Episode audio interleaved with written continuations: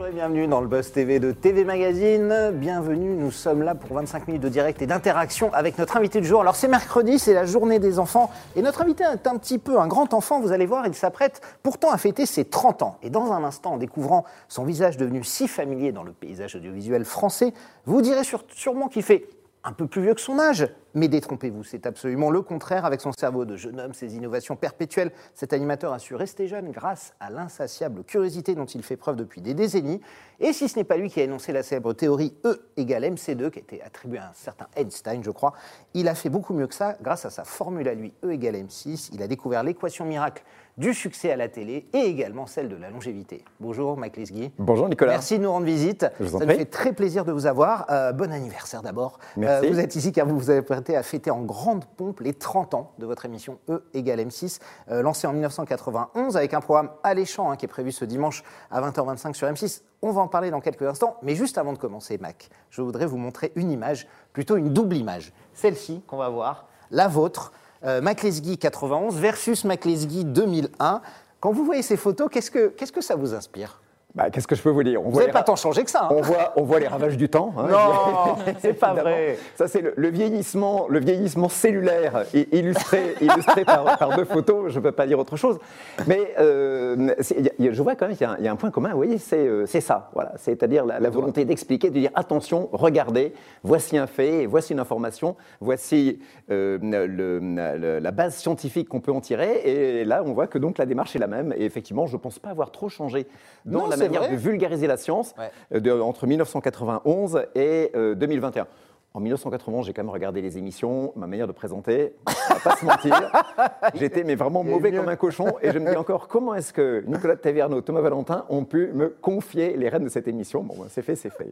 Alors effectivement, mais euh, euh, on- quand on regarde ces images, j'imagine que c'est émouvant pour vous euh, euh, également. Est-ce que quand vous lancez cette émission, c'était le 10 février, je crois, 1991 précisément, vous imaginez une seule seconde que vous serez encore là, 30 ans et plus de 1000, je crois, 1100 émissions plus tard C'est- On est à la 1035e, 1035e, si ma, c'est si ça, ma ouais. mémoire est bonne. Non, pas du tout. Euh, en février 91, donc euh, euh, la chaîne nous commande six émissions. C'était le dimanche matin toutes les trois semaines. On avait de quoi tenir jusqu'à juin. Euh, à l'époque, je cherchais du travail dans le service études marketing d'une euh, d'une chaîne.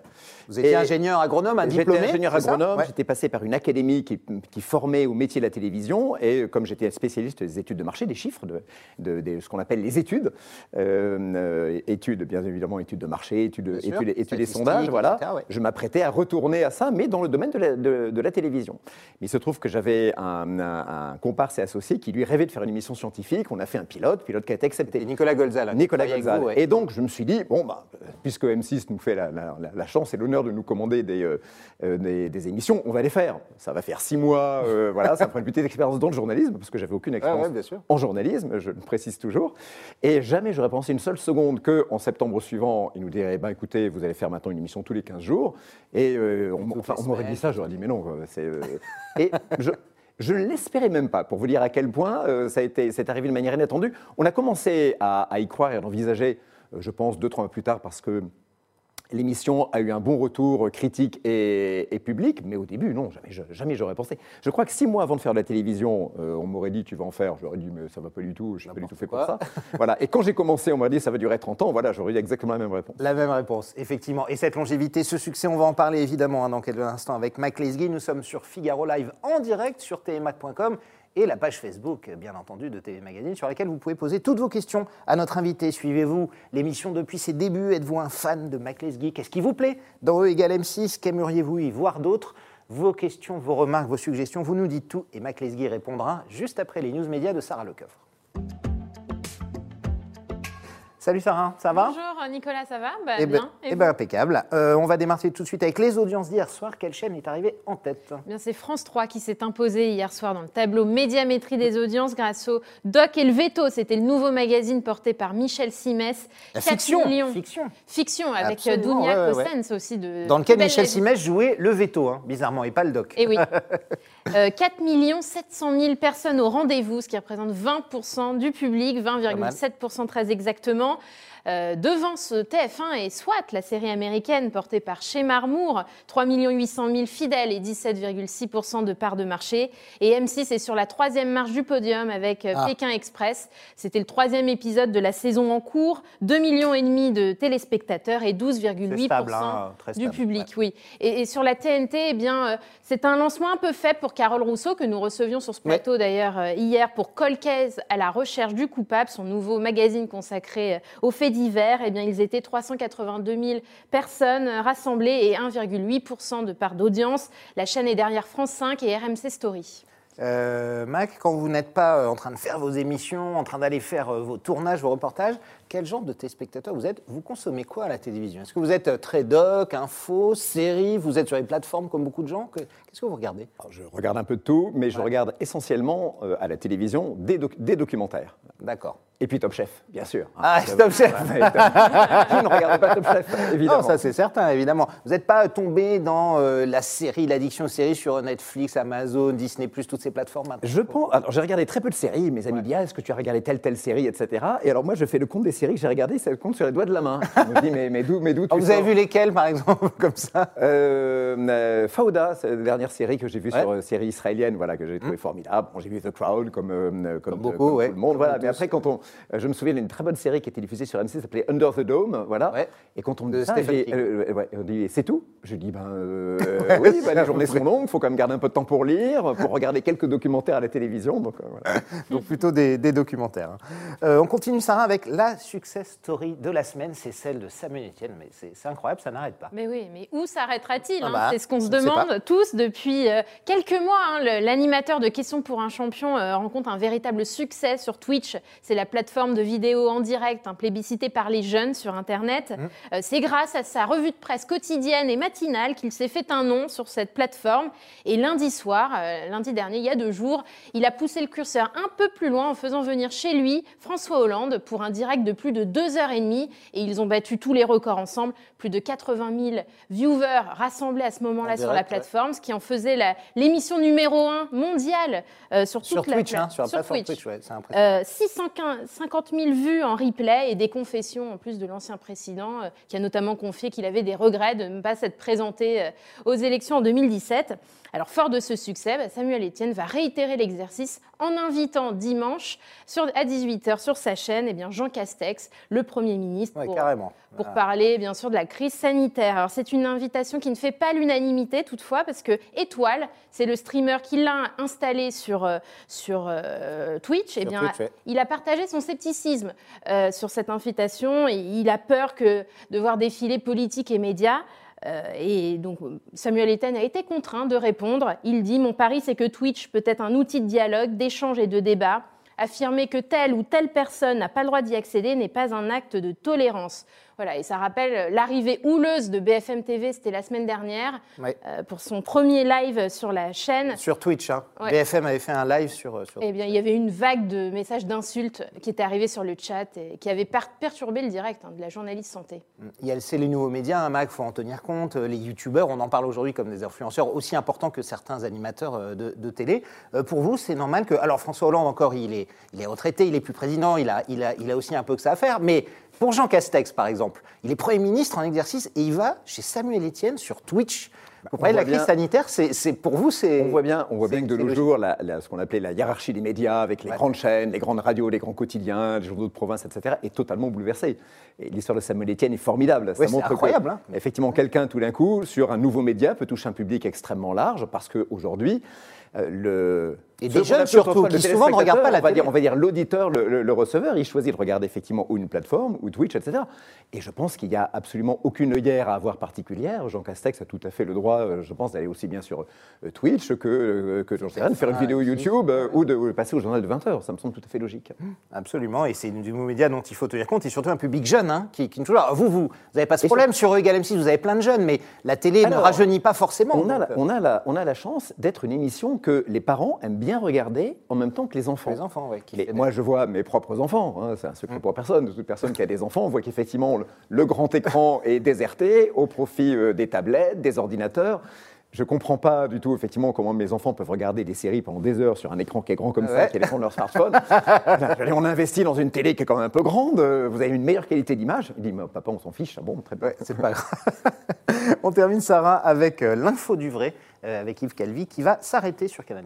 Oui, euh, Télérama a révélé l'information hier. Euh, L'émission d'Access Prime Time ne reviendra pas à la rentrée prochaine, tout comme l'info du vrai, les mags présentés par Isabelle Moreau après l'info du vrai. Alors la faute aux audiences qui restent faibles sur cette case euh, du 19-21 heures, à peine 200 000 personnes pour Yves Calvi et moins de 100 000 personnes pour Isabelle Moreau par rapport au score atteint par CNews et la chaîne d'info, notamment avec Éric Zemmour et Pascal Pro, eh bien, ce n'est plus tenable pour la chaîne. Et la direction réfléchit donc euh, au programme qui pourrait le remplacer. Plusieurs pistes sont envisagées, selon le Parisien, comme l'abandon de l'information sur, cette case pour du divertissement. Et pourquoi pas l'arrivée de Cyril Hanouna. Euh, il quitterait donc C8 pour rejoindre Pour Canal+. Canal+, ouais. C'est envisagé, tout comme euh, la suppression du clair, carrément. Euh, ça pourrait être réservé qu'aux abonnés. Cette Alors ça, je crois, qu'il y a une norme du CSA hein, qui, a- qui autorise Canal+, je crois, à- enfin qui impose à Canal+, d'avoir des, des, des parties en clair. Ah, je crois que c'est une, obli- je crois Une que c'est obligation obli- du une, obli- CSA, une obli- absolument. une Donc, obligation contractuelle. De, effectivement. ouais, je crois. hein. Mais, mais faire passer Hanouna Après, de ils peuvent, C8 à Canal, après, ils peuvent renégocier puis faire passer, oui, si d'accord. Oui. On- oui, ils peuvent toujours renégocier. Merci beaucoup Sarah pour ces infos. On passe tout de suite à la grande interview du Buzz Télé. Nous sommes en direct et on attend toutes vos questions. Nous sommes avec Mac Lesguy.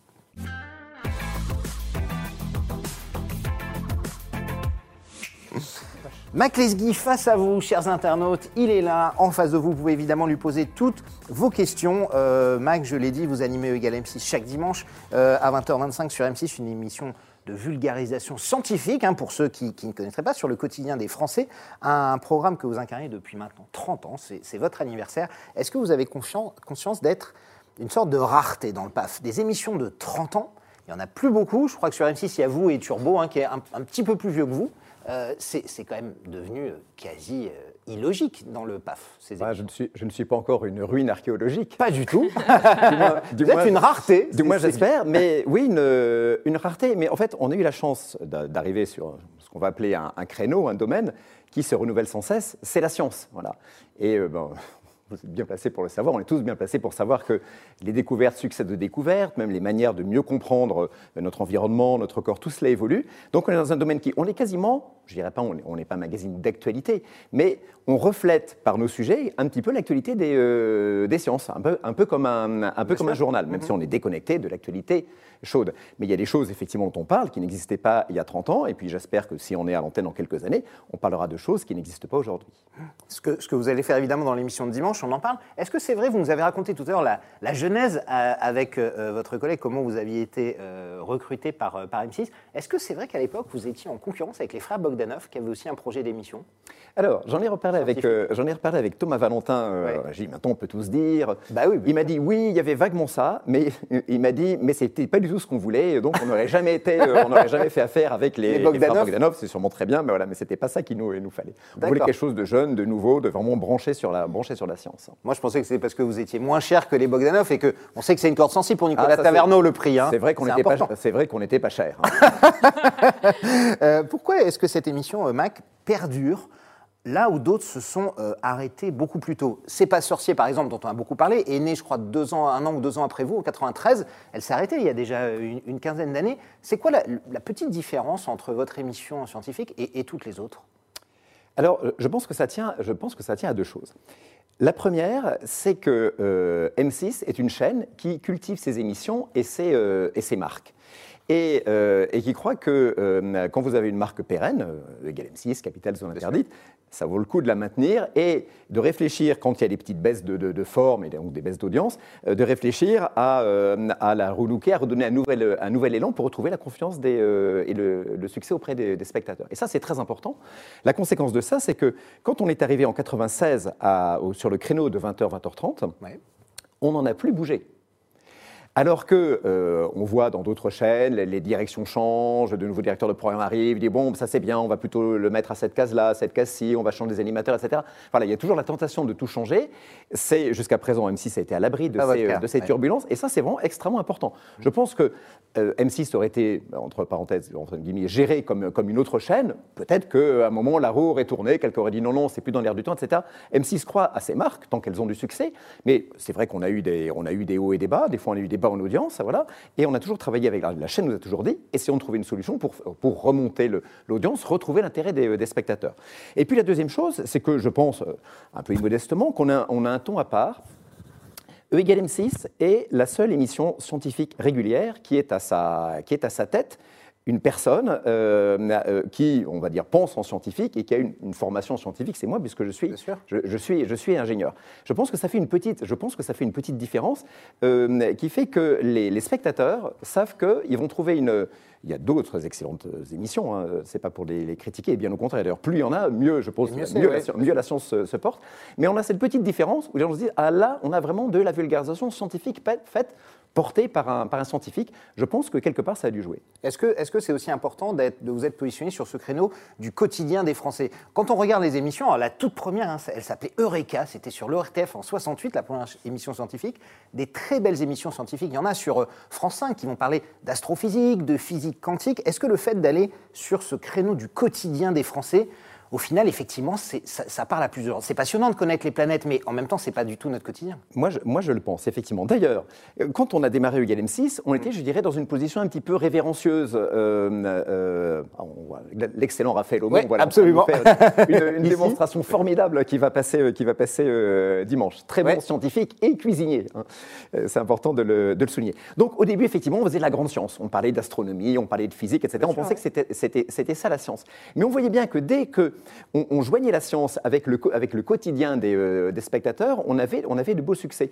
Et aux alentours des années 2000, on a changé notre formule. On s'est dit, puisque ça intéresse tellement euh, les gens et qu'on a tellement raconté, parce que c'est euh, parler de la science qui nous entoure, c'est un domaine qui est, infini. On va donc changer notre fusil d'épaule. On va partir de notre expérience quotidienne pour regarder comment est-ce qu'on peut l'expliquer au travers de la, de la science. Vous voyez, euh, euh, dimanche dernier, on a, euh, on a découpé des baskets en deux, on a coupé un matelas en deux, on a coupé un ballon de foot en deux pour regarder ce qu'il y a à l'intérieur.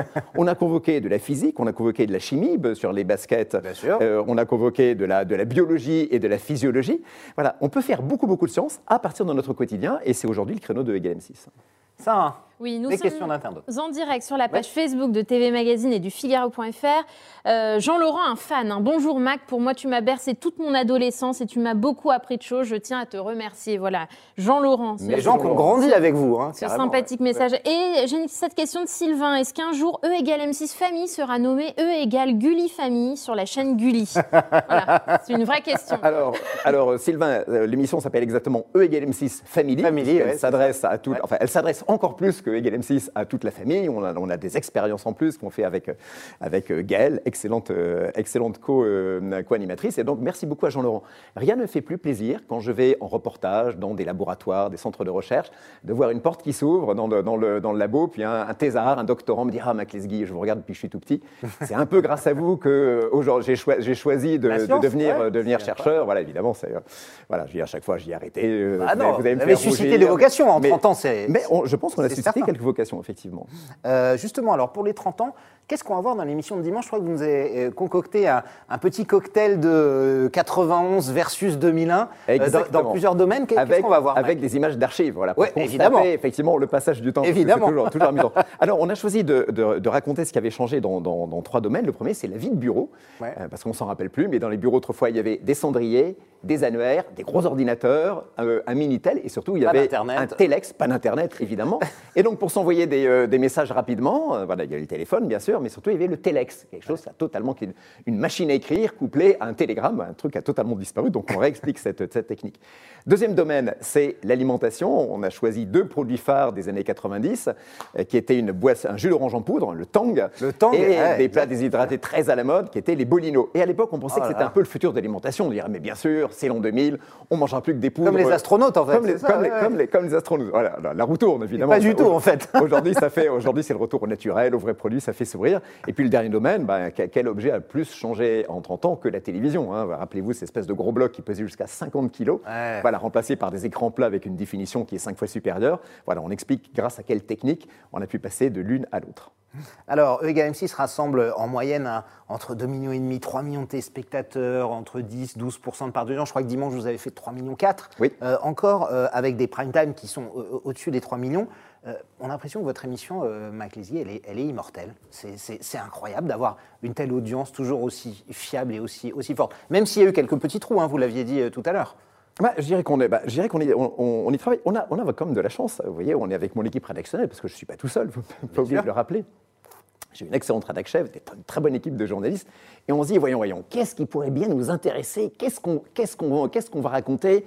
On est le dimanche soir, euh, ça va être bientôt l'hiver, il fait froid, ou les beaux jours vont revenir. Tiens, et si on parlait des saisons Et pourquoi est-ce que les bourgeons repoussent au printemps? Vous voyez, on se pose des questions toutes simples, voilà, et je- qui rencontrent la curiosité des spectateurs. On a cette, euh, on a cette chance. Donc, il n'y a pas de raison que ça s'arrête, mais enfin, il faut être, euh, faut être prudent. On, on travaille de temps en temps à, à moderniser un petit peu euh, l'émission. Bah, C'est fou, d'ailleurs, en 30 ans. En 30 ans, il y, a, il y a 30 ans, les caméras étaient, étaient, étaient grosses comme ça. Ouais. Elles pesaient entre 15 et, et 20 kilos. Nos caméramans avaient le dos démoli euh, au bout sûr. de deux heures. On trimballait des lumières partout, etc. Aujourd'hui, on filme avec des appareils photo. Même moi, même moi je, suis dé- je suis dépassé. Je regarde mon caméraman, je dis, mais tu, tu filmes là vraiment avec ton, avec ton ton petit- petit truc Il dit, oui, Mac, t'inquiète pas, euh, ça fait des images en 4K. euh, Il y a une définition qui est quatre fois supérieure à la génération précédente. Tu pourras grossir dedans. Voilà, même moi, ça- même moi il m'arrive de me sentir un peu dépassé par ce- ces, ces avancées techniques incroyables. hein. Ça va très vite, c'est vrai. Sarah? Oui, alors là, j'ai une question qu'on doit souvent vous poser de Pascal. Quelle est l'origine de votre pseudonyme Alors, elle est très simple. Euh, euh, mon nom est Olivier Lesgourg. Lesgourg, c'est un nom du sud-ouest qui est difficile à prononcer. Et euh, quand j'étais en prépa, euh, euh, voilà, quelqu'un m'a baptisé Lesguy en me disant ça va être plus facile. Et c'est comme j'ai voulu me choisir un pseudonyme. Au début, comme je vous le disais, je dis bon, je vais faire six mois. Faut pas que ça me, faut pas que je prenne la grosse tête. Je retourne à l'anonymat au bout de six mois. Faut pas que ça me suive, etc.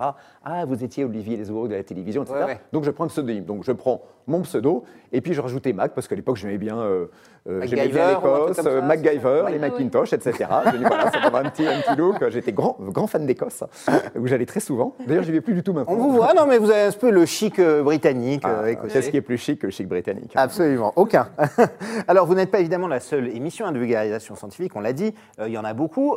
La plupart, hein, on l'a noté en regardant, en faisant un petit tour du PAF, sont des émissions de médecine. Évidemment, la médecine est, est- est aussi une science, euh, notamment l'incontournable Michel Simès, qu'on voit un peu, un peu, un peu partout aujourd'hui.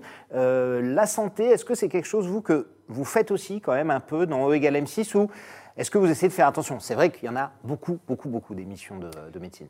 Alors, oui, nous faisons, nous faisons de la santé, nous faisons de la bonne santé. C'est-à-dire que euh, le journal de la santé fait aussi de la bonne santé, mais il s'adresse à une tranche d'âge qui est plus concernée par, euh, par des maladies, parce qu'elle est plus adulte que, la nôtre. Voilà. ouais. Nous, les, les- les enfants qui nous regardent et leurs parents sont, sont moins malades, donc on fait beaucoup de physiologie. On explique comment marche le corps, et on explique souvent ce qu'il faut faire pour qu'ils il se maintiennent en bonne santé. Voilà, donc on est plutôt dans le volet, euh, dans le volet pré- préven- prévention, prévention, prévention, bonne pratique, ouais, ouais. que dans le volet curatif. On n'a par exemple pas fait d'émission, bah, j'en sais rien, sur le cancer ou la maladie d'Alzheimer, c'est pas notre créneau, c'est vrai. Mais, mais du coup, euh, depuis un an, avec la crise sanitaire qu'on traverse, vous avez eu envie d'en faire un peu plus sur euh, le Covid, le virus, euh, comment se protéger ou comment vous avez navigué dans comment vous naviguez dans cette période Alors on l'a fait, alors on l'a fait, on l'a fait au début, et puis euh, on s'est dit qu'ensuite qu'il y avait tellement de reportages, d'informations sur le sujet.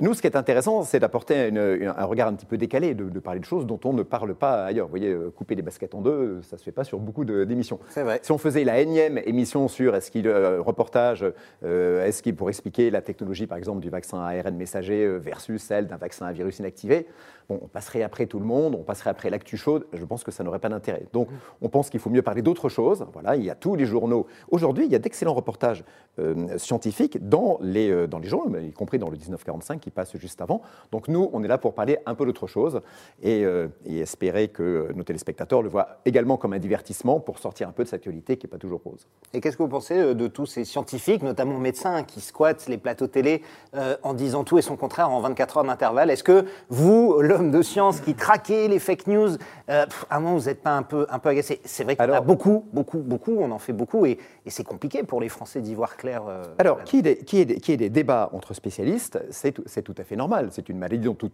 on, a tout appris, voilà. On a tout découvert. L'épidémiologie, personne ne savait ce que c'était que l'épidémiologie. Aujourd'hui, on sait que c'est la science qui étudie comment se transmet effectivement une, une épidémie. C'est normal qu'il y ait des débats. Après, pour moi, cette, cette crise du coronavirus, elle, elle résume tout le, problème que la, que la, France a vis-à-vis de la science et des scientifiques. Euh, on a vu l'épisode, enfin cette phase de vague complotiste euh, voilà, autour de l'hydroxychloroquine. On a vu cette méfiance anti-vax qui font comme contre les vaccins qui font comme neige au soleil euh, au moment où les, Français se disent Ah bah oui, finalement, c'est peut-être la seule solution. on a eu pendant des années ce discours contre les laboratoires pharmaceutiques, Big Pharma, qui veulent tous nous empoisonner les Français sont parano, c'est ce que vous dites, par rapport à la médecine les, Français vont avoir sur ces, sur ces problèmes de, santé et de médecine, oui, ils vont, être, ils vont être très sceptiques, ils vont parfois avoir, vu des, ils vont avoir des vues complotistes. Hein, ah, on l'a on l'a très bien vu dans l'affaire de, de l'hydroxychloroquine.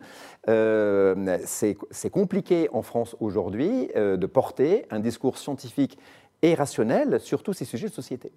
Euh, alors on, le voit, hein, vous êtes très attentif aux fake news, à la réalité scientifique.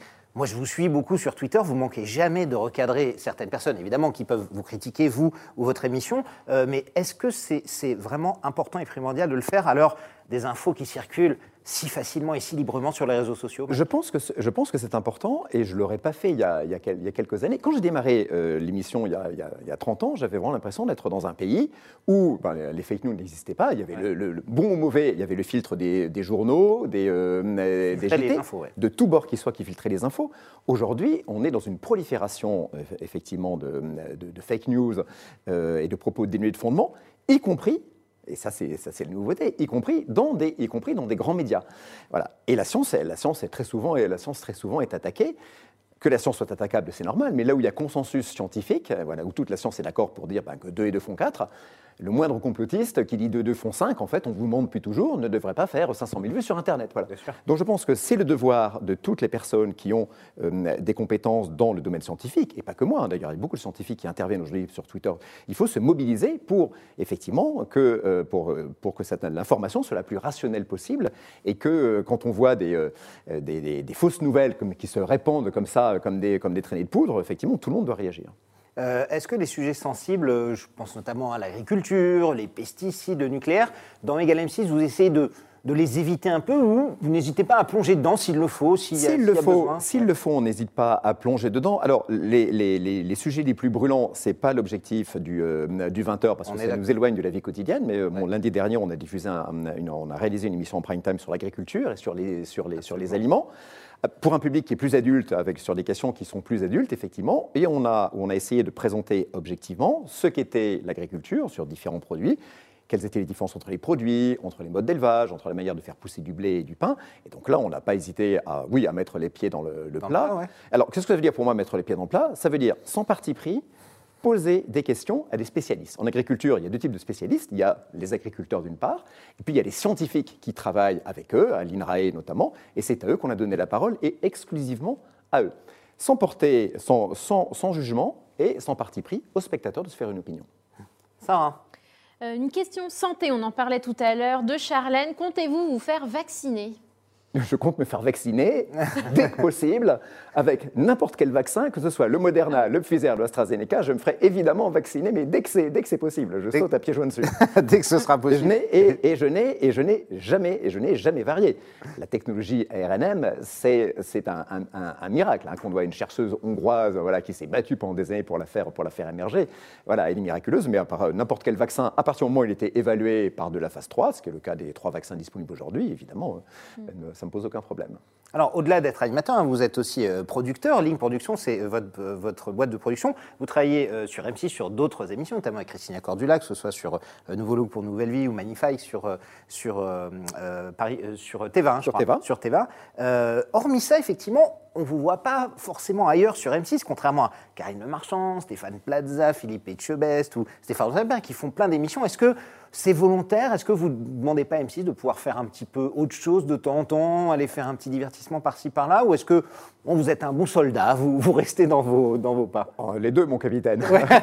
bon soldat, je ne Vous sais en pas. parlez quand même. Non, pardon? Vous en Ah, parlez sûr, des projets, sûr, on en des sujets, Bon, ouais. alors moi, moi, je, dis, je dis toujours, je fais passer le message. hein, si la direction euh, euh, m'écoute, il y a une émission que j'ai eu le plaisir de, de- à laquelle j'ai eu le plaisir de participer il y a quelques années que j'adorais. Ça s'appelait La Maison.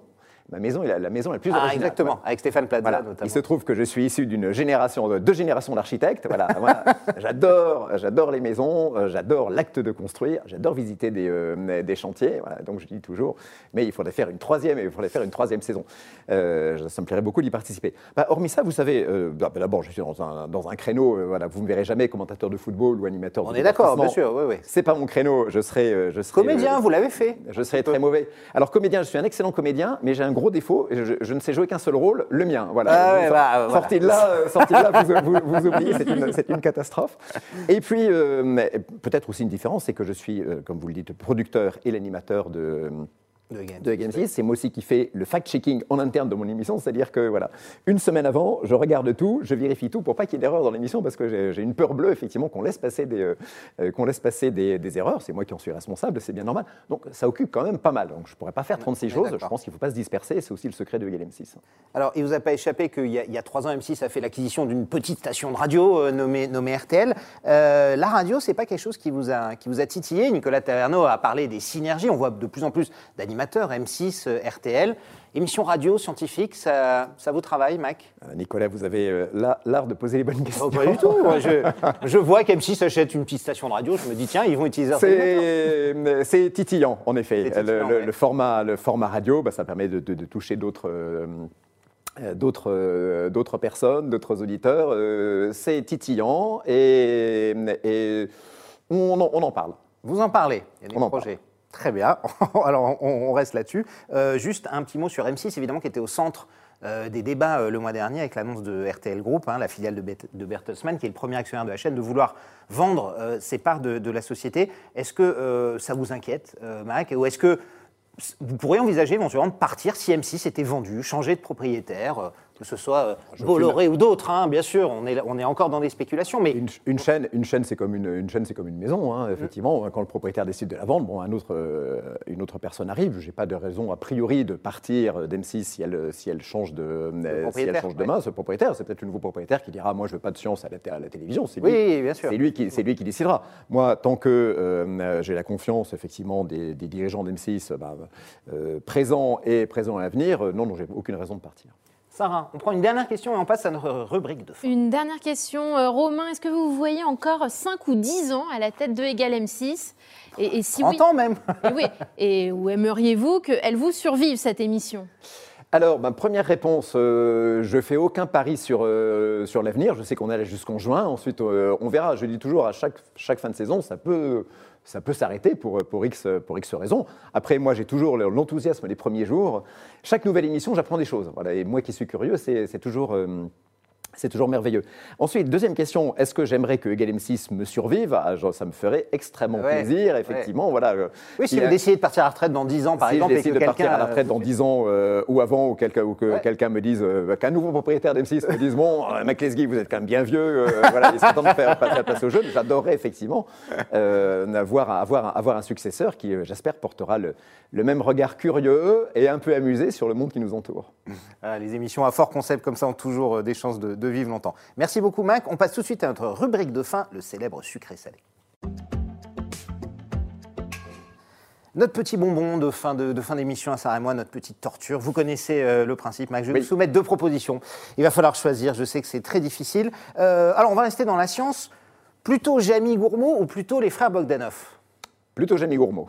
D'accord. Vous regardiez Temps X quand même aussi à l'époque ou euh, Il se trouve que nous avons même produit, pour 13e rue, euh, nous avons produit un magazine avec les frères Bogdanov, que j'adore personnellement. Voilà. Après, bah, Mais Jamie, c'est plus proche de ce que vous faites. Jamy, c'est plus proche de ce que je, de ce que je fais. Euh, J'adore le personnage, il, il est très sympathique, il est très compétent, et on a tous les deux une, une sorte de musique différente pour vulgariser la science. voilà, mais je respecte et j'admire beaucoup ce qu'il fait. Top Chef ou Pékin Express? Petit rappel, vous avez participé aux deux hein, en tant que participant. Alors, ben, je, je vais, ben, je vais, je sais, il faut répondre l'un ou l'autre. il faut mais je- mais choisir, oui. En, en- en tant, alors, en tant que parti, en tant que participant. Euh, évidemment euh, Pékin Express, parce que Ouais. ça, reste un, ça reste un grand souvenir, même si ça a été 48 heures, un peu de folie euh, dans la banlieue de Manille il y a, il y a quelques, il y a quelques années, en tant que, en tant que spectateur Top Chef, parce que bah, là, c'est le, le, le Vous nous l'avez dit au début de l'émission, voilà, c'est regardez. le gourmet, là c'est le gourmet qui parle, donc Top Chef. Animation ou production? Si par exemple demain, vous ne deviez faire qu'une de ces deux choses-là, vous resteriez animateur ou producteur? Euh, producteur, je pense, parce Ouais. que euh, inventer, enfin inventer des émissions, les mettre sur pied, suivre leur fabrication, euh, voilà. pour- je, je vois plutôt, le, je vois l'animation moi comme un peu comme une, une facilité. C'est moi qui vais tiens, je vais, je vais aller faire ce, ce morceau de reportage là, ça me correspond bien, mais plutôt production. Comédien ou ingénieur? Ah, ingénieur, ça. euh, comme je l'ai dit tout à l'heure, voilà, je pense qu'il n'y a pas pire comédien que moi. Publicité ou fiction? Vous avez fait les deux un petit peu, mais en jouant votre rôle à chaque fois, que ce soit dans la pub ou dans la fiction. Ben, fiction, euh, vu mes capacités euh, réduites euh, en, en matière d'actorat, je dirais publicité. Plutôt pub. Euh, plutôt Karine Le Marchand ou Christina Cordula Ah, Christina, parce que euh, bah, c'est moi qui l'ai amenée à la télévision, voilà. Ouais. Donc, euh, voilà. Et puis Christina, c'est le Brésil, et parce que je trouve que j'ai passé aussi beaucoup, beaucoup de temps au Brésil, voilà.